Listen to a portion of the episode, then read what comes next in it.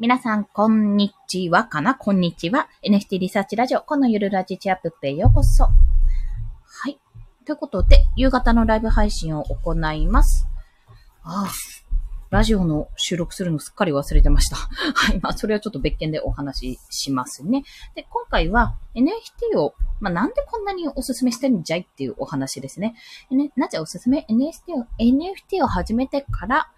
起こった、まあ、三つ、三つの得っていうか、まあ、お、三つだけじゃないんですけど、得についてお話ししようかなって思います。まあ、こちらのメリットですね、は何かっていうことです。まあ、あ、ヨッシーさん、こんにちは。よろしくお願いします。ありがとうございます。まあ、この NFT を始めるメリットっていうのは、まあ、メリットだらけじゃもちろんじゃないですよ。デメリットももちろんあります。まあ、仮想通貨絡みというところもあるし、英語ばっかりで、なんかちゃんと翻訳せずに考えずにいろいろやってたら、なんか、あれ？なんか不必要なガス代かかってねとかがあったりとか、まあいろいろ事前に知らないと結構なんかこんなとこでお金かかるのみたいなこともあるので、非常にまあメリットだけではないってことはお伝えするんですけども、それでもやっぱり、あ、これは得することばっかりだったなってことがいろいろあったので、まあ、そちらについてお話をしますね。まあ、これ大前提として、まあ、一つ目に話しちゃうと、何かというと、やっぱ新しい技術に触れられるってところですね。最先端の技術に触れることができるってことなんです。で、私の場合、まあ、この NFT を通じて仮想通貨も、まあ、たるちょうど積み立てコインチェックをやってたぐらいで、あんまりなんか動向とか見てなかったのを、もう少しちょっと仮想通貨って何だろうってことを調べたり教えてもらったりしたところ、仮想通貨も NFT もやっぱり両方ともすっごい面白い技術なんですよ。技術的に。まあ、何かっていうと、やっぱりデジタルデータがここまで進化を遂げたんだなっていうところですね。やっぱ今までってデジタルデータって改ざんもそうだし、コピーもそうだし、まあ誰かに、ハッカーとかに狙われて、なんかすごい紛失するとか、まあ日本はあんまりデジタル系には疎いからね、疎いから、そういったサイバーテロとかもあったりして、みたいな、あんまりいい印象がなかったと思うんですけども、そんな中でも、やっぱり NFT とかその仮想通貨っていうものは、ブロックチャーン、チョーンってなんだ、ブロックチェーンっていう技術ですよね。もうそこがやっぱりすごかったわけなんですよ。結局、あの、強固な守りができると、今まではあんなにもいろんな人が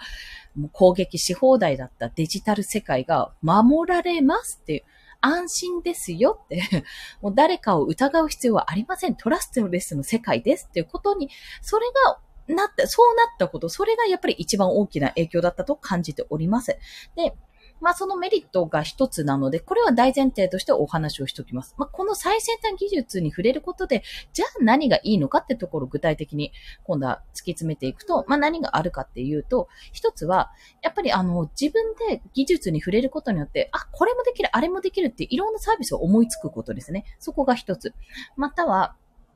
あとは、その市場の最初の地点が見られるってところですね。なんかインディーズバンドとか、あまり売れてないゲームとか、あの、もう想像できればと思うんですけども、最初のうち全然売れてない頃から結構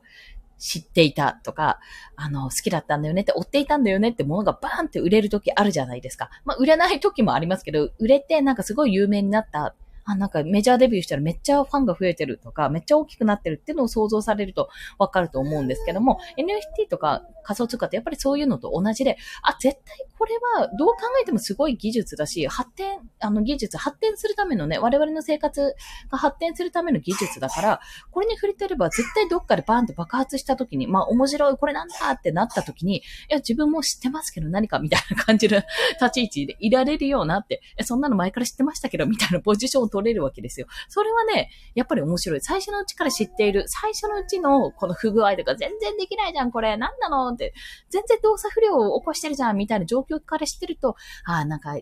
そう考えると、あの時よりも全然良くなったよね、オープンシーみたいなね。そんなことが言えるっていうのも一つかと思います。あとは、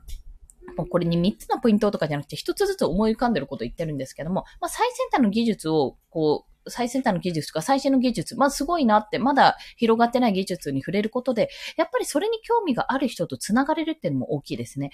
で、それは何かっていうと、例えば Web デザイナーの発信をしているときは Web デザイナー、Web デザイン関係の人と繋がることができますし、イラストを描いてるときはイラスト関係の人と繋がることができる。ごめんなさい、音が入っちゃいます。あとはもう子育てしてると子育てマムとの繋がりができるってことがあるように、やっぱりその都度その都度こう繋がれる人がいっぱいいるわけなんですよね。で、そんな中で NFT ってやっぱりこの、いろんな人がやってるんですよ。いろんな人がやってるんですけども、それこそ子育て世代とか、めっちゃ同じような境遇の方とか、なんなら、一月二月前ぐらいに出産したばかりのお母さんとかやってたりして、本当に驚いたくらいなんですけど、でもそれぐらいに、あの、いろんな多様な人たちと繋がることができるんですね。一つの NFT っていう一つのテーマを沿っていくと。っていうのと同様で、結構それが、まあ、その、日本国内でのいろんな立場の人もそうですけども、海外にリーチがかけられるっていうのもやっぱり大きなメリットです。で私まだそこまでできてないんですけども、もし自分がコレクションを作って、この後ね、新作とかも作ってやっていくことで海外の人にリーチをかけられたら、そっちの輪も広がるっていうところ。それはね、やっぱりなかなかできないことなんですよね。で、今のご時世、まあ落ち着いてきたんで多分留学とか海外旅行とかもできるようになってきますけども、まあ私飛行機苦手だし、いや飛行機自体は好きなんだけど、ちょっと最近、というか出産してから兵 恐怖症になりがち なので、ちょっとその辺は遠出できないしな、どうするもんかな、みたいなことを思ってたんですね。でもそんなことなくても、まあ、ズームとかでも繋がれる、ツイッターでも繋がれる、スペースでも繋がれるっていうような状況になったので、やっぱりそれはすごく大きなことだと思います。で、そこから、まあこれは数字の話になっちゃいますけども、ツイッターのフォロワーがまず1000人超えましたね。それによって。100何人以上増えたっていうのが現実です。1ヶ月、2ヶ月ぐらいかな、それ。いや、100人、200人ぐらい増えたのかな。でもそういう形でやっぱりどんどん繋がっていけて、やっぱ影響力という部分もついてきたっていうのが非常に大きな形だと考えられます。あとは、メリットとしても本当に色々あるんですけども、スキルが身についたのもそうですね。あの、今まで持ってたスキルをまた存分に活かすためにもう一度やるとか、それはもちろんのこと、イラストもアイコンとか書いていたものの、やっぱりどこか自信が一歩なかったんですよ。これならいけるみたいな。なんか違うなっていう思ってることがずっとあって。でも NFT でも、まあ私の場合はイラストを書いて出すので、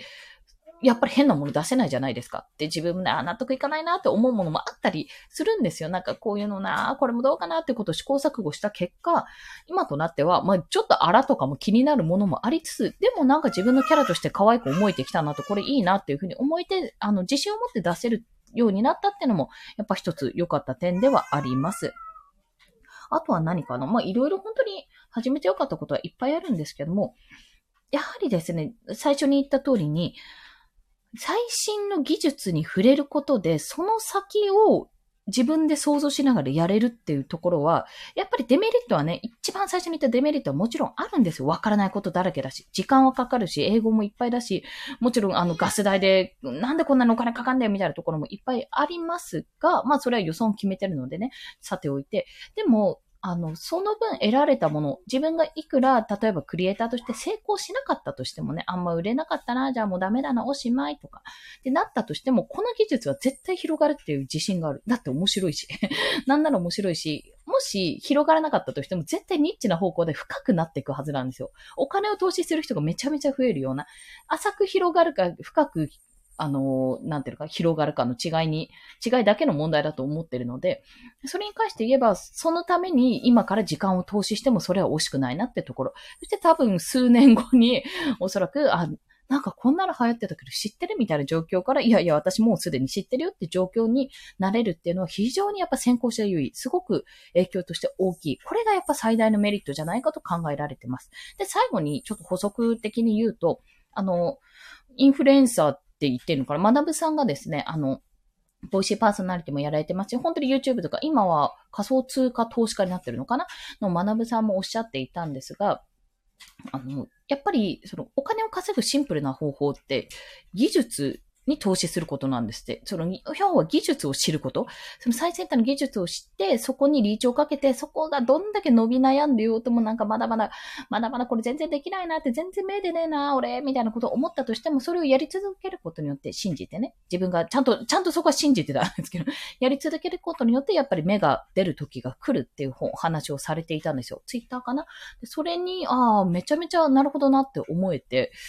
だから、あ、今これなんだなって、NFT に対して面白いと思って、自分もこれならできるかもって、こういう風なやり方ができるかもってことをどんどん知っていくこと。そして多分最終的にそれが3年後、5年後とか、どんどん年数経っていくうちに、え、どうやったらスマートコントラクト、独自コントラクトでこういうふうに仕様にするのみたいなことまで分かっていると、結局に仕事につながるんですよ、それが最終的に。後から来た人や、もしくは忙しくて、なかなか手出せない人に対して、あ、自分でこれ、ここのプログラム作りますよ、みたいな感じの仕事になるわけなんですよね。最終的には結局、ブログも、あの、ライターも、ライティングとかも、ウェブデザインも、まあ、この音声とかも、最終的に何かしらの仕事につながるんですよ。スキルとして。それが本当に資格とか目の前にね、目に見えてできる資格とかではないにしても、身につけられたスキルってもの、もうそれが、何、時事からっていうものかな？になるかと私自身は思っているので、まあそう信じているってところですので、